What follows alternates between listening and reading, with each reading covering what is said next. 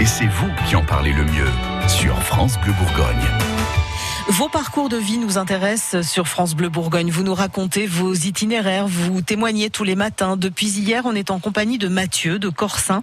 Il a travaillé pendant des années en Côte d'Or en tant que charpentier, couvreur zingueur. Il construisait des toits et puis euh, après un déménagement à Marseille, il se prend de passion pour le recyclage. Il construit du mobilier et de la déco avec des objets en fin de vie. Il monte son entreprise Moumik Création. Ça marche très fort et sa deuxième vie commence. Bonjour Mathieu. Bonjour. Alors, il y a deux ans, donc vous décidez de quitter euh, Marseille, hein, où vous aviez donc fondé cette entreprise. Euh, vous aviez plein de clients et vous revenez en Côte d'Or. Alors, qu'est-ce qui vous a fait prendre cette décision? Eh ben, écoutez, j'ai ma famille qui est originaire de, de la Côte d'Or, Mhm. précisément euh, les Poisses, Corsin, Semur, Venaret et Laume. Donc, du coup, j'ai décidé de tout quitter pour pouvoir venir me réinstaller ici, tout en gardant quand même euh, le contact avec Marseille, euh, où je vais très régulièrement. Ouais, parce que vous ne pouvez pas vous passer du bord de mer, c'est ça? C'est ça, c'est ça, c'est ça. Donc vous revenez chez vous, hein, en quelque sorte, dans votre lieu de, de naissance pour retrouver votre famille. Et là, qu'est-ce que vous faites? Vous fondez donc à nouveau une entreprise de recyclage?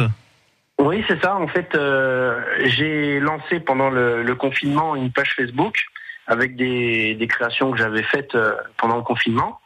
Et puis, en fin de compte, euh, on m'a passé beaucoup de commandes.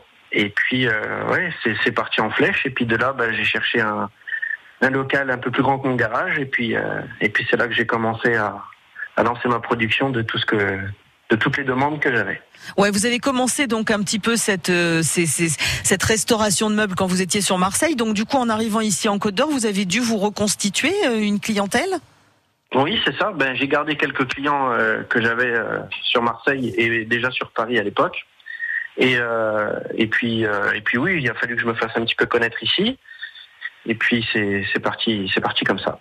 Donc vous avez réussi à garder des clients de Marseille tout en travaillant en Côte d'Or, c'est-à-dire qu'en fait en Côte d'Or, là, vous avez des clients dans toute la France? Oui, oui, c'est ça, dans toute la France. Ah bah ça vous permet d'aller les livrer à Marseille et d'aller prendre un petit bain de mer au passage. c'est ça, exactement. C'est pratique. Oui, oui. Et comment ça se passe En fait, vous construisez tout d'abord des objets, puis vous les vendez, vous les mettez euh, sur Facebook, sur les réseaux sociaux, vous dites voilà, vous pouvez m'acheter ça, ou alors est-ce que vous travaillez à la commande, les gens vous appellent, disent voilà, j'ai besoin de ça? Comment ça marche? Ben, au départ, euh, je fabriquais des choses que je mettais en vente. Et en fin de compte, euh, aujourd'hui, j'ai carrément changé.